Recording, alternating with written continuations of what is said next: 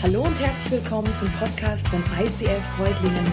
Schön, dass du den Weg im Web zu uns gefunden hast. Ich wünsche dir in den nächsten Minuten viel Spaß beim Zuhören. Jimmy war ein Spaßvogel. Er nutzte jede Gelegenheit, seine Kollegen zu ärgern, sie zu erschrecken, zu überraschen, ständig irgendeinen Joke auf Lager. Er fand es witzig, seine Kollegen weniger. Sie waren eingeladen von ihrem Chef am Wochenende und es ging um eine Teambuilding-Maßnahme. Sie sollten so eine Art Verstecken spielen. Jimmy hatte sofort einen Geistesblitz. Er ging raus in den Garten, dort war so ein Gartenhäuschen und er setzte sich in diesem Häuschen, machte die Tür zu und dachte, wow, da findet mich keiner. Tom hat ihn beobachtet das war die Gelegenheit. Jetzt konnte er sich rächen. Tom ging Jimmy hinterher und als er in dieser Hütte drin war, schlug er von außen die Tür zu und drehte den Schlüssel rum. Jimmy war gefangen. Naja, jetzt saß er so und schaute sich ein bisschen um in seiner Hütte und dachte, okay, kriegt mal rum die Zeit. Weil irgendwann merkt er, hey, ja, puh, also die Tür geht nicht wieder auf. In der Zwischenzeit hatte Tom ein schlechtes Gewissen. Und er ging raus, er wollte nicht, dass er erwischt wird, aber er ging raus zur Hütte, ganz leise schlich er sich zur Tür und drehte den Schlüssel wieder rum. Jimmy bekam davon nichts mit. Puh, ich habe es ja auch verdient. Mann, Mann, Mann, war doch klar, dass die sich irgendwann rächen werden. Jetzt sitze ich hier in meiner Bude und, boah, ja klar, die sitzen jetzt beim Abendessen, trinken guten Wein, machen sich lustig über mich. Ist ja logisch, ich habe es ja auch echt verdient. Irgendwann war er so frustriert, dass er einschlief. Am nächsten Morgen, Tür war immer noch zu. Jimmy wurde langsam richtig verzweifelt. Aus, aus seinem Häuschen wurde ein Gefängnis. Er, er fühlte sich wie im Knast gefangen. Er überlegte sich, wie werde ich hier je wieder rauskommen? In dem Moment hatte ein Kollege wirkliches Mitleid mit ihm. Er ging an die Tür, machte die Tür auf und sagte, hey komm Jimmy, komm raus. Was für ein Vollpfosten, oder? Hey, die Tür war die ganze Nacht offen. Er hätte es einfach nur probieren müssen. Er hätte einfach nur die Klinke drücken müssen und er hätte rausgehen können. Eine wahre Geschichte, eine vielleicht lustige Geschichte, aber leider eine Geschichte, die sich permanent wiederholt. Nicht mit Jimmy, nicht mit Tom, vielleicht mit dir und mir in unseren Gedanken. Wir werden zu Gefangenen unserer Gedanken. Wir schaffen es durch das, was wir denken, uns die Welt so klar und so logisch irgendwie hinzudenken, dass wir eingesperrt werden in unseren Gedanken und gar nicht mehr auf die Idee kommen. Da könnten wir auch noch mal wieder raus. Wir stecken fest in Lügen. Wir stecken fest in Gewohnheiten, vielleicht sogar Süchten. Wir stecken fest in Aussagen, die mal jemand über uns gemacht hat. Wir, wir sind gefangen in einer Welt unserer Gedanken. Die Serie, die wir heute beginnen, die hat eine Logik, die baut aufeinander auf. Heute wollen wir uns miteinander anschauen, hey, wie kann so ein Gefängnis eigentlich aussehen? Was macht so ein Gefängnis aus und was macht es überhaupt zum Gefängnis, dass wir darin gefangen sind? Und dann werden wir uns im Laufe der Serie anschauen, so wie kann man jetzt konstruktiv damit umgehen, wie kann man da wieder rauskommen, wie kann man wieder Freiheit im Kopf gewinnen. Vater im Himmel, ich möchte beten für diese Serie, die vor uns liegt, die nächsten fünf Wochen. Herr, ich bete, dass wir diese Freiheit erfahren, die du versprichst. Ich bete, dass du uns die Augen öffnest, dass wir Gefängnisse, in denen wir stecken, erkennen und dass wir erleben, wie mit dir und durch dich die Mauern fallen und wir wieder Freiheit erlangen und das Leben in Freiheit, wie du es versprochen hast, dann auch wirklich genießen dürfen. Ich bete jetzt, dass du uns berührst, dass du in unser Herz sprichst und gebe dir Zeit und Raum in deinem Namen, Jesus. Amen. Vielleicht ist dir das mit dieser Gefängniszelle so ein klein bisschen zu abstrakt. Vielleicht ist dir das zu weit hergeholt und du denkst so, ja, okay, schon nett, aber äh, was heißt das denn jetzt ganz konkret? Wie sieht denn so ein Gefängnis wirklich aus? In was sind wir eigentlich gefangen? Und ich glaube, eines der größten Gefängnisse, die wir erleben, sind Gefühle. Jeder gesunde Mensch hat Gefühle. Ich hoffe, du auch. Und über uns Männer heißt es immer, ja, auch Männer haben Gefühle, Hunger und Durst. Ich glaube, das ist nicht ganz korrekt. Wir haben auch mehr Gefühle und vielleicht fühlen wir sogar viel mehr, als wir manchmal denken. Auch wir sind in diesen Gefühlen manchmal gefangen. Gefühle naja, der ganze Körper ist voller Möglichkeiten, etwas zu spüren. Wir haben einen Tastsinn, wir haben die Möglichkeit, durch Nerven überall etwas zu fühlen. Aber Gefühle, über die wir jetzt reden, das sind Dinge, die nehmen wir hauptsächlich über unseren Bauch wahr. Ja, man sagt so ein Bauchgefühl. Gefühle machen sich bemerkbar im Bauch. Ich weiß nicht, ob du das kennst, bei mir ist das sehr ausgeprägt. Ich habe manchmal negative Dinge, die lösen ein Gefühl aus und dann hebt es mir so den Magen. Das ist so ganz kurz vor Kotzen. So, also ich muss es nicht, aber so fühlt es sich an. sind Gefühle, die, die mich dann schon relativ gefangen nehmen, weil ich merke, hey, das macht was mit mir, was ich irgendwie so gar nicht richtig im Griff habe. Dass wir Gefühle wahrnehmen, ist vollkommen gut, das ist richtig, das soll so sein aber Gefühle irritieren uns manchmal. Gefühle können unterschiedlich stark sein, das wissen wir. Das Problem ist, wie kann man das einordnen? Wer gibt uns einen Maßstab für richtig oder normal?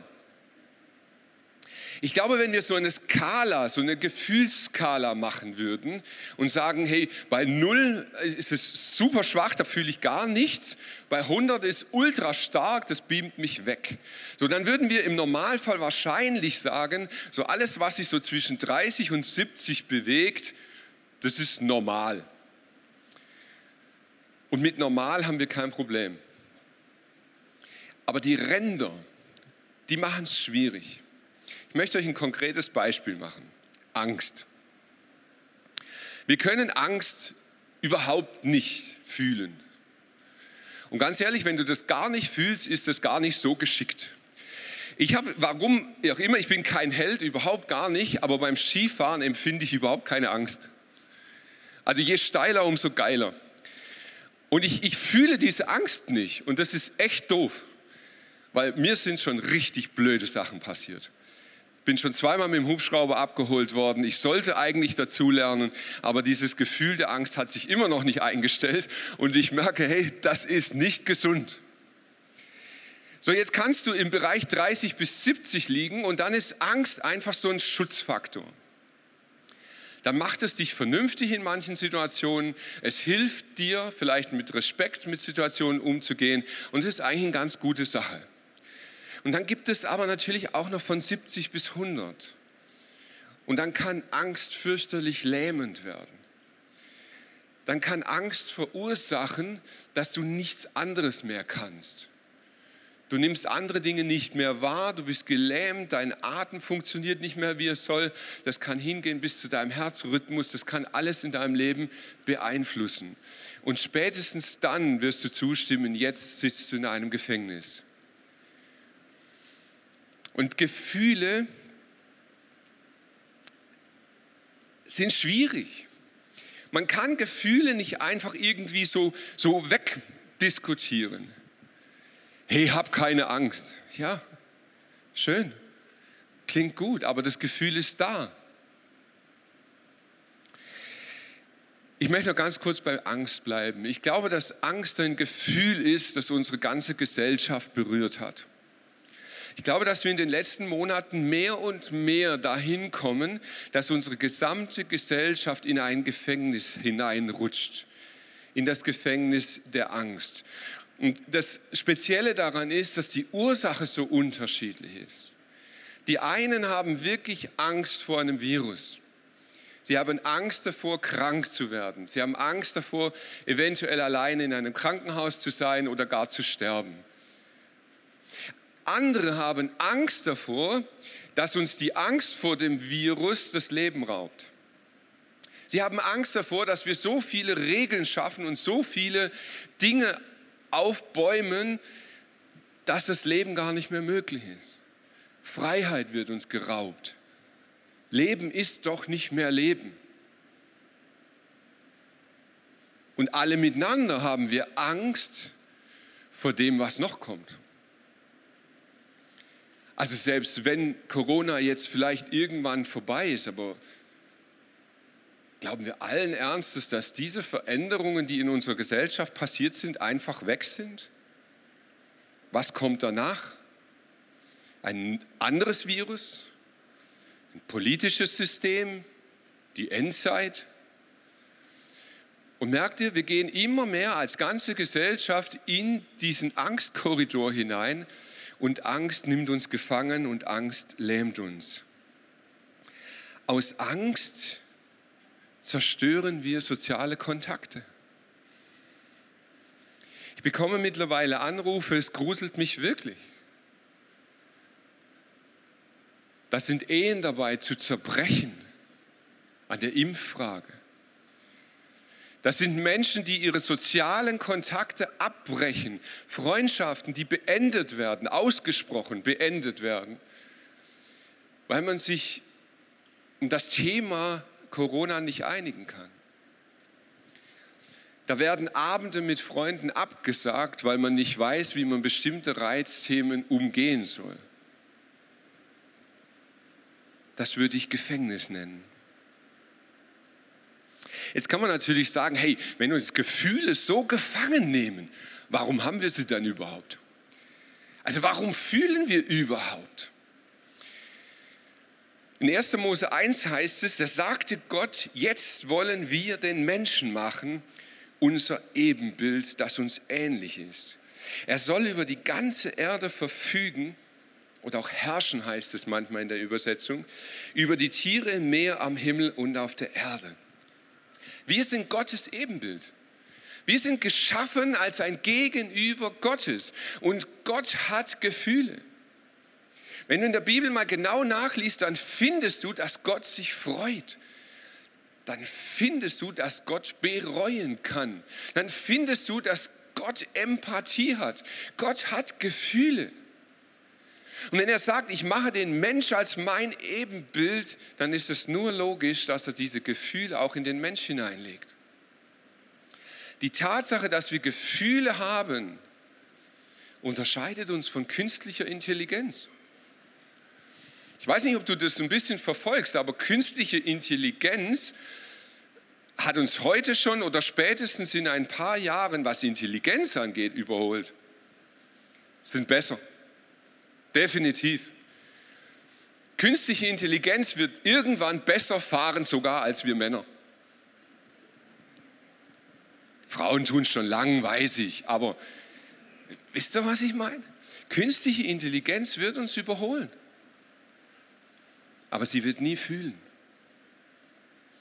Das hat der Mensch von Gott bekommen.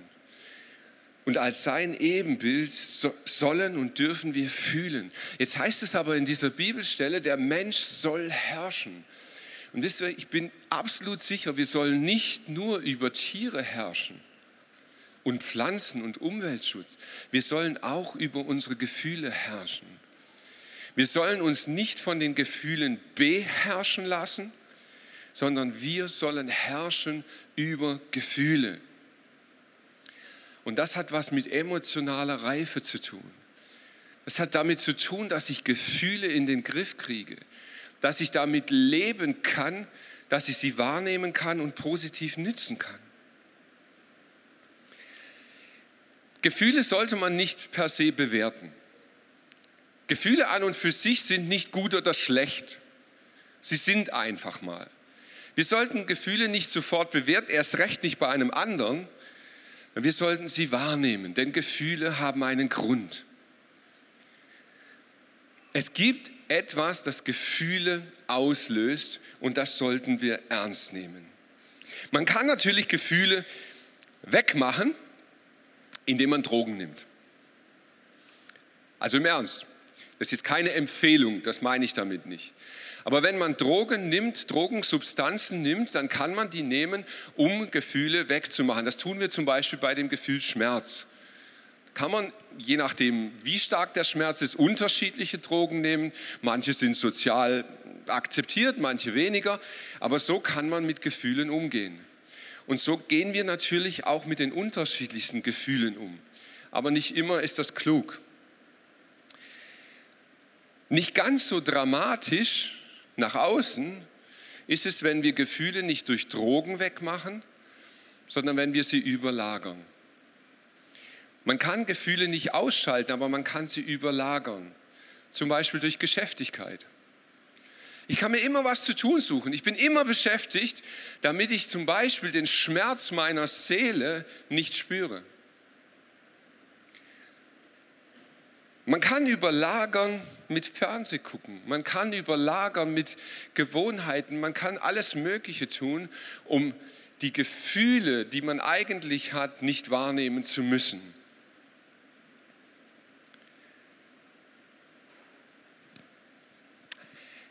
Ich möchte uns ein bisschen Mut machen.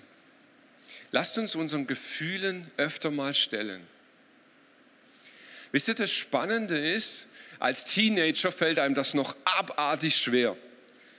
Aber irgendwann sollte diese Zeit vorbei sein und man sollte registrieren, hey, Gefühle bringen einen nicht gleich um. Es gibt auch negative Gefühle, die man durchaus mal aushalten kann. Man kann Traurigkeit mal aushalten. Man kann Einsamkeit zu einem gewissen Maß mal aushalten und sich fragen, warum fühle ich eigentlich so? Was steckt da dahinter? Wenn wir Gefühle mit dem Bauch, mit dem, mit dem Magen spüren, dann gibt es etwas, was hinter dem Magen liegt, nämlich unser Herz. Und mit unserem Herz nehmen wir Bedürfnisse wahr. Das Herz liegt hinter dem Magen und Bedürfnisse liegen hinter oder unter unseren Gefühlen. Hinter den Gefühlen, die wir spüren, gibt es Bedürfnisse, die diese Gefühle auslösen. Und ich finde es spannend, mal zu reflektieren, sich Gedanken zu machen, sagen, hey, warum fühle ich eigentlich so? welches Bedürfnis in meinem Leben meldet sich gerade, dass ich so fühle? Warum versuche ich zum Beispiel ständig allen recht zu machen? Warum trinke ich mitten am Tag alleine Alkohol? Was für ein Gefühl möchte ich damit betäuben, was für ein Bedürfnis wird gerade nicht gestillt, dass ich so überhaupt fühle? Warum setze ich mich hin, schalte den Computer an und wähle Pornoseiten? Man kann immer auf dieser moralischen Ebene überlegen, oh, das ist schmutzig, das sollte ich nicht tun. Aber man kann auch mal fragen, hey, was für ein Bedürfnis ist in meinem Leben gerade nicht gestillt? Dass ich das Gefühl habe, mit Pornografie könnte ich mir jetzt etwas Gutes tun. Warum schaue ich mitten am Tag Netflix? Welches Bedürfnis steckt dahinter? Und wisst ihr, manchmal ist es schon schwierig, das gebe ich echt zu. Manchmal braucht man professionelle Hilfe. Aber ganz oft ist es gar nicht so kompliziert. Ganz oft ist das Bedürfnis und das Gefühl relativ leicht zu orten. Ich habe ein Gefühl von Hunger, das Bedürfnis ist Nahrung. Ist gar nicht so schwer, oder? Unsere Bedürfnisse, die wir haben und die nicht gestillt sind, sind manchmal gar nicht kompliziert. Wenn wir Hunger haben, dann meinen wir oft, jo, ich brauche Ernährung. Aber die Wahrheit ist, dass wir eine Ernährung haben hier in Deutschland, wo es ganz oft um was anderes geht. Wenn du Heißhunger auf Schokolade hast, dann ist vielleicht dein Bedürfnis eher Glück. Und mit Schokolade kannst du das im Hirn auslösen, ist auch eine Art von Droge. Wenn du Einsamkeit hast, verspürst und fühlst, dann hast du das Bedürfnis nach Nähe.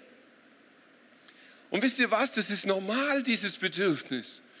Das gilt nicht nur Verheirateten. Auch als Single hast du das Bedürfnis nach Berührung, nach Nähe. Es gibt Bedürfnisse, die sind relativ simpel. Schlafmangel, Ernährungsmangel, Bewegungsmangel, Gemeinschaftsmangel.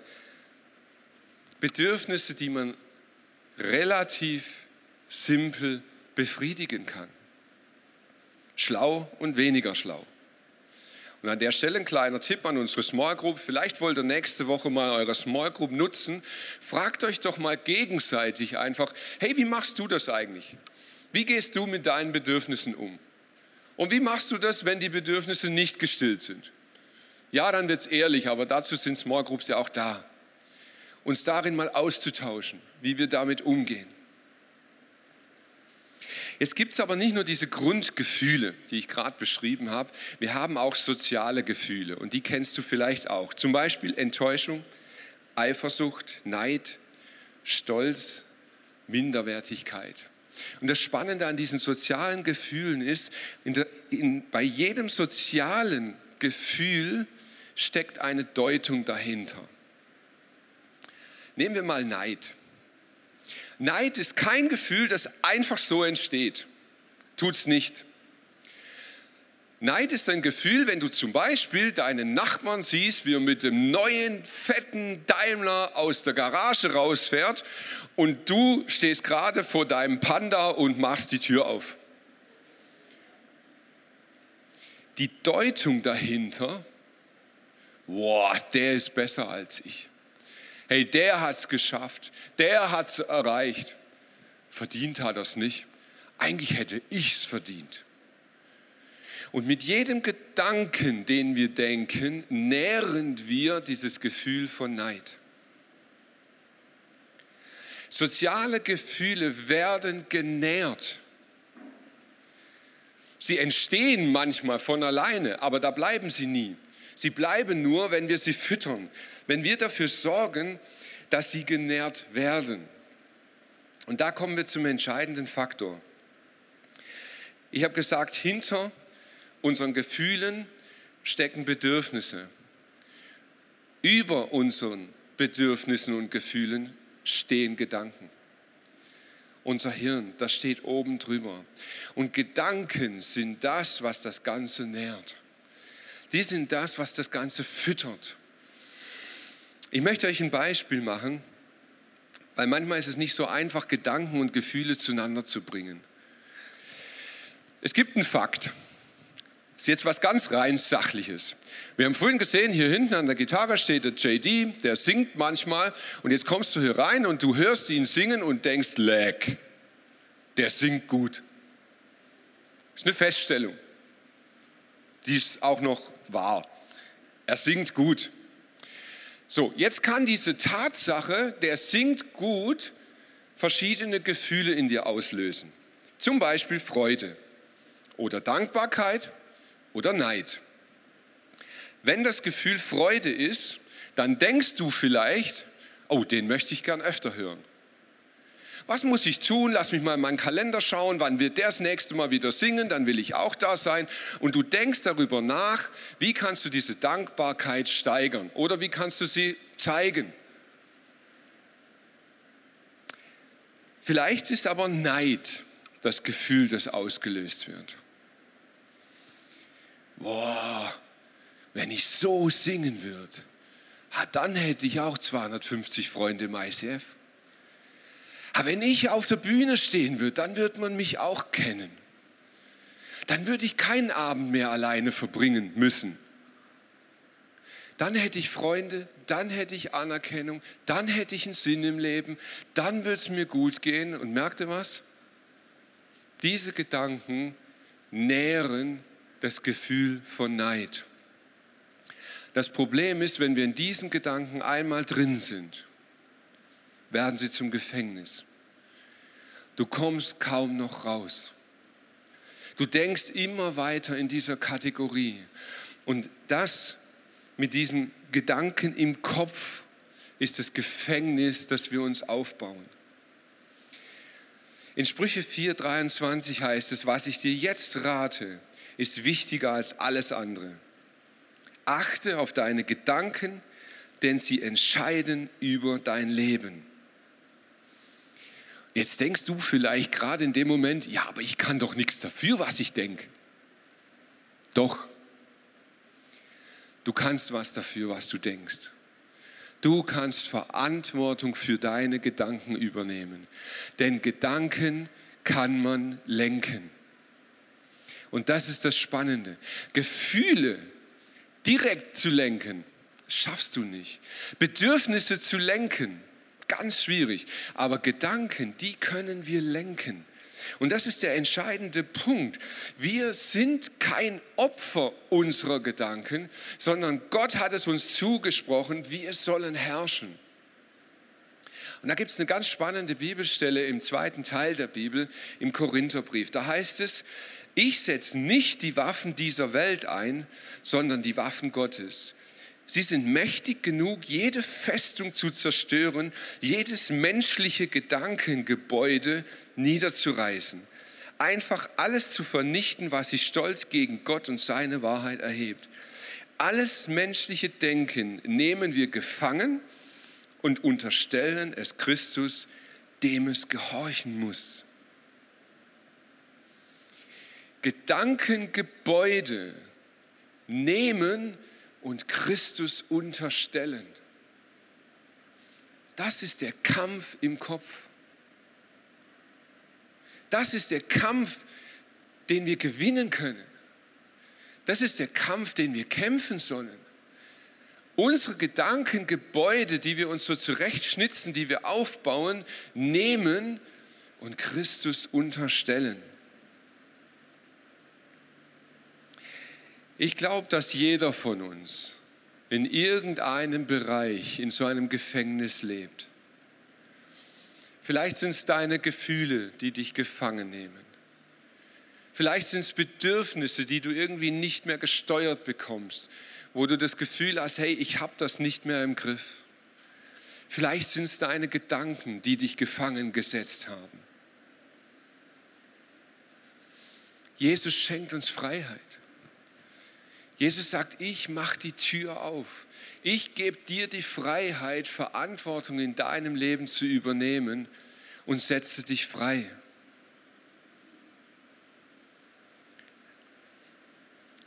Ich möchte ein Fazit ziehen über diese Predigt.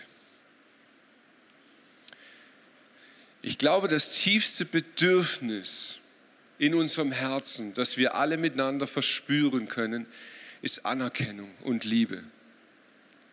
Und es ist ein Bedürfnis, von dem jeder hier in diesem Raum Mangel hat. Und manchmal braucht es diesen Mut, das zu akzeptieren. Manchmal braucht es den Mut zu sagen, das stimmt. Stimmt, ich habe dort einen Mangel. Und dieser Mangel in unserem Herzen löst Gefühle in unserem Bauch aus. Einsamkeit, Ablehnung, Minderwert, Stolz.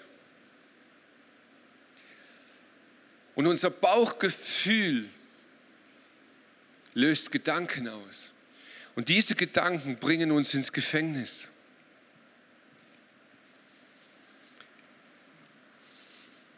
Hey, ich bin doch selber schuld. Ich bin es doch auch gar nicht wert, oder? Ich meine, ich habe so viel Mist gebaut. Ich habe es verdient, in diesem Knast zu sitzen. Ist doch eigentlich nur eine logische Konsequenz bei dem, wie ich lebe, so wie ich mit anderen Menschen umgehe. Ist doch kein Wunder, dass ich einsam bin. Ich bin manchmal so ein Arsch anderen gegenüber. Ist doch klar, dass die mich ablehnen. Hey, und Anerkennung, puh, bei Gott. Wie sollte ich da denn Anerkennung finden? Und mit jedem Gedanken, den wir weiterdenken, werden die Mauern unseres Gefängnisses größer und größer. Die Wahrheit ist, die Tür ist schon lange offen. Die Tür aus unserem Gedankengefängnis hat Jesus am Kreuz aufgemacht. Fang an, Wahrheiten über dein Leben auszusprechen. So sehr hat Gott dich geliebt, dass es seinen eingeborenen Sohn gab, auf das du ewiges Leben hast. So sehr hat der Vater uns geliebt, dass er Völker und Nationen gab, um uns seine Liebe zu zeigen. Ich habe dich wert geachtet. Je und je habe ich dich geliebt. Ich habe dir nicht den Geist der Furcht, der Angst gegeben, sondern der Kraft, der Liebe, der Besonnenheit. Ich habe dich bei deinem Namen gerufen. Du bist mein. Ich werde dich nie und nimmer verlassen. Sei mutig und stark. Siehe, ich will Neues schaffen. Es hat schon begonnen. Siehst du es nicht? Fang an, die Wahrheiten über deinem Leben auszusprechen und du wirst erleben, wie die Gefängnismauern fallen. Amen.